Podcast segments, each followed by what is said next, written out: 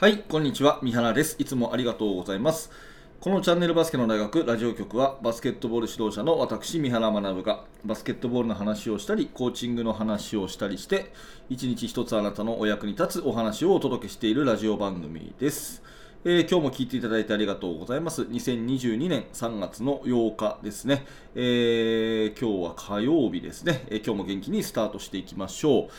う。え最初にお知らせを1点させてください。えーあと5日、えー3月12日にメルマガ読者さん限定で新プロジェクトを発表させていただきます。内容に興味関心のある方はこれを機に下の説明欄からメルマガの登録をしてみてください。どうぞよろしくお願いいたします。はい、えー今日のテーマはですね多数決は必ず失敗するよということでお話をさせていただきますいろんな人のですね、えー意見をやっぱり指導者っていうのは聞かなきゃいけないと思うんですねうん、あの選手の意見とか保護者の意見とかいろんな人の意見を聞くべきなんですが最終決定の時にそれじゃあ多数決でっていうふうにやると大体失敗してですね方針が揺らぐということになると思うので意見はたくさん聞くけども最終決定の時はバシッと決めていくっていうことが必要かなっていうふうに思っています、えーそんなお話ですね、えーあのいろんな、まあ、例えば選手を誰を、ね、試合に使うかとかですね、えーそういった決定するときに迷いがちの方はですね今日の話を聞いていただけるとすっきりするかなというふうに思いますので、えーぜひ最後までご視聴ください。さて、今日もですね、え YouTube の方にいただいた、え質問に答えるということでやっていきたいと思います。えーとこの部分を読み上げますね。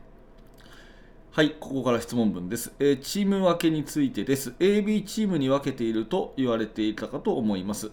我がチームは力の差があり、分けると練習にならなくなります。なので、ポジションごとじゃんけんとかで均等にしてやってますが、逆にスタメンで練習する時間が少なすぎます。えー今年練、えー卒業した生徒から、チームを分けられると嫌だと保護者を通じてクレームがあり、まあ私が来たばかりでトップダウン式にやったこともあり、意思疎通もできていないこともいろいろありまして、そんなことから分けることがトラウマになっています。今のチームとはいろいろ話をしているので、こういうことはないのですが、時にチーム分けをしっかりしておかないとゾーンの練習にならなかったりオフェンスでも本題に行く前にミスをしたりしてどうかなと思います。生徒に任せてしまえばいいのかもしれませんが指導者が責任を逃れているという感じになりませんか？すいません長々となってしまいました。多分どれが正解とかではなく自分なりに作り上げていくのがいいのでしょうがあまりにも見本がなさすぎて困っています。どうぞアドバイスをお願いしますと。いうことですね。はい、ご質問ありがとうございます。うんと、まあ、ちょっと厳しめの言い方になりますが、えー私の結論としては、あなたがちゃんと決めてくださいですね。あなたがちゃんと決めてくださいっていうことですね。えーどういうことか順を追って説明します。まずね、一番ちょっとうんと思ったのは、最後のですね、あまりにも見本が少なすぎて困っていますっていうところなんですけども要は見本があったらそれを真似しようと何かこう正解があるような、うんあのまあ、子どもたちがやってる勉強のね算数のドリルには模範解答がついてるね。1+1 は2ですっていうようなねはっきりした答えがある。というようなものと同じようにバスケットボールという競技を捉えていらっしゃるのかなと。でもしそうだとするとそれは全然違うので気をつけた方がいいなと思います。スポーツの面白いところそれから、えー教育的価値は答えがないところなんですね。何やってもいいし何やっても間違いなんですよ。だけどその中で自分の意思決定でこれを正解にしてみせるぞっていうふうに自分で決定するところがスポーツの面白いところなんですね。ということはですね、えー今回の質問者さんの具体例でいくと,、えーとメンバー決めをするのがちょっと困ってますと何が正解か分かりませんという話ですね。で、えー多分ですね、こう公立の先生とかで分かんないですけど、移動があったんだと思うんですね。で、新しい不妊校に来て、えー自分の決定権でゴリゴリやってたと。で、あなたはうまいからレギュラー、あなたは下手だからレギュラーじゃない。ね、練習も分けてやりますってやったら、クレームが来たと。で、クレームが来たから、じゃあ今度は均等にやろうかってことで、えーポジション別にじゃんけんで分けてると。ね、でじゃんけんで分けてメンバー決めをさせた練習を見て下手だなと思いながらレギュラーとレギュラーはレギュラーで分けた方がいいのかなとかっていうふうにモヤモヤしてるっていう話だと思うんですね。でこれ軸が全くないということになるわけですよ、うん、要するにね。えーとまあ、ダイエットの例えで言うんだったらですね、えー、痩せたいです。でも食べたいです。って言ってるものは矛盾してるわけですよね。痩せたいです。でも食べたいです、ね、でどっちが正解か分かりませんって言ってるようなもんでこれどっちでもいいんですよね。痩せていようが食べていようがどっちでもいいんですよ。やっぱりそれってあくまで自分の主観自分の考え方なんでえー、とにかくね食べることを我慢してでも痩せてね見た目というものを重視してそしてそれが幸せなんだということであればそれでいいわけですよね。逆に見た目はね多少崩れても食べることそのものがもう人生の幸せなんだと。これが最高なんだということであれば食べればいいわけですよね。でそれを他人がとやかく言う必要はないと。ね。お前太ってんだから痩せろとか、まあ、病気とかそういうのはちょっと置いといてね、まあ、これは一つの例えですよ。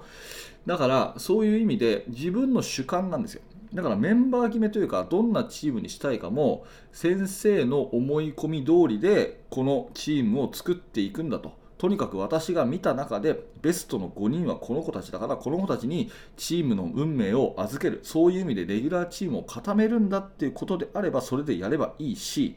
そうじゃなくてとにかく機会均等に与えたいということであればじゃんけんでいいんですよ。うん、あのでどっちもあっていいんですよ。でどっちかに決めることが大事なんですよね。でそこでクレームが1件あったからああそうかそうかっていうふうにしてぐらぐらっと揺らいでじゃあこのじゃんけんにしますってやってでじゃんけんにしたっていうふうにやったら今度はなんか下手な子混ざってると練習面白くないなって思うわけですよね。だからここがま中途半端ということなわけですね、えー、これちょっときつい言い方かもしれないですけどね。ごめんなさいね。だけどそういう意味じゃなくて、えー、ちゃんと問題を整理していくとそうですよねっていう話です。えー、で私もねやっぱり若い頃はそういうところ右往左往してたんですけどやっぱり自分の信念ガチッと決めるっていうことがすごい大事でその例えばですね、えー、まあ最初のそのレギュラーメンバー決めてましたということであればいくらクレームが来ても受け付けちゃだめなんですね。はい、ああのお気持ちは分かりましたとだだけど私としてはそういうふうにこれこれこういう思いでやってるんですっていうふうに言えばそれでいいわけですし逆にね、えー、そのじゃんけん式でやるんだったら先生の中での思い込みのベストメンバーみたいなイメージは捨てなきゃいけないということなんですね。これどっちでもいいんですけどどっちかで統一するということが大事です。うん、例えば私のチームだったらですねボトムアップ式なので基本的に選手にメンバーを決めさせているんですね。ただその選考の基準っていうのははっきり私がトップダウンで落としていてもう選考の基準は優先順位3つあって1つ目は社会性2つ目は賢さ3つ目はうまさっていう風な順番にさせてるんです。これは私の決定なんですね。えー、社会性っていうのは、えー、約束を守る。それから、えー、人とのいい、ね、関係を築ける。ね、人の思い、倫理観、道徳心があるっていうところが、まあ、第1でして、えー、第2に賢さっていうのはミーティングでちゃんと発言をするとか、えー、それからプレーについての理解度が高いとかですね、えー、日頃の学校の勉強をやちゃんとやってるとか、そういうところが、まあ、社会、えーと、賢さ。だから社会性、賢さがないといくらうまくてもダメですよっていうレールはちゃんと私は敷いてるんですね。うん、まあうまいくらうまくてもですね遅刻する子はメンバーから外す。どんなに上手でも何に何を考えてるか分かんないと、ミーティングで一切発言しないっていう子は試合では使わないというように、そういうふうにした上で、キャプテン中心に生徒が決めて、でそれを私に持ってきて、私が、よし、じゃあこれでいこうというか、それとも、この子はダメだっていうふうに言うかっていう決定権は私が握ってるんですね。っていうふうにしておかないと、最終的なその方針からぶれるわけですよ。うん、で多くのチームはこれをね、えー、まあ、多数決っていうふうにしちゃうことが良しとされすぎていて最終的な決定まで多数決にしちゃうとですね、えー、その質問者さんになったようにこうだからやってみた。そしたら他の意見が出た。じゃあその他の意見を採用して、ま、180度逆のことをやってみた。そしたらまた他の考えが出たっていうふうにしてぐらぐらぐらぐら揺らぐんですね。だから最終的にですね決定権はもうある意味独裁で決めるっていうことがやっぱりいいというふうになることも多いわけですね、えー、決断をするっていうのがリーダーの役割なんでなのでそのために逆説的ですけど決断をするためにいろいろな生徒の意見保護者の意見をとにかく最初は聞くととできるだけ情報収集を集めると。えー、そのために、その段階では、えー、とにかく寄り添うと。で、寄り添って寄り添って聞き出して聞き出して、まとめたものを落とすのはトップダウンっていう風なこのね、えー、絶妙なバランスっていうものがまあ、いわゆるボトムアップ理論で非常に重要なところなのかなというふうに思いますので、えー、一つ自分の信念を持ってね、やっていくっていうことが非常に大事かなと思います。まあ、そんなところを、えー、考えていただいて、多数決であるかのように意見をとにかく吸い上げていって、そしてトップダウンで落とす、ね、トップダウンで落としたときはちゃんと、えー根拠を持った、理由をしっかり丁寧に説明するというようなことができれば物事うまく進むんじゃないかなというお話です。はい、ありがとうございました、えー、今日は質問に答えるコーナーということで、ちょっとね、厳しめの答えかもしれませんが、えー、何かね、え、あなたの参考になればと思ってお話をさせていただきました。えこのラジオは毎日こう、え放送しております。面白かった、興味があるという方はですね、えー、ぜひチャンネル登録をしていただいて、明日の放送でお会いしましょう。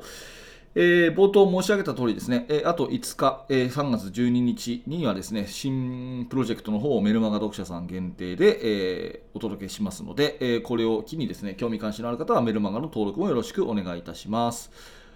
はい、最後までありがとうございました。三原学でした。それではまた。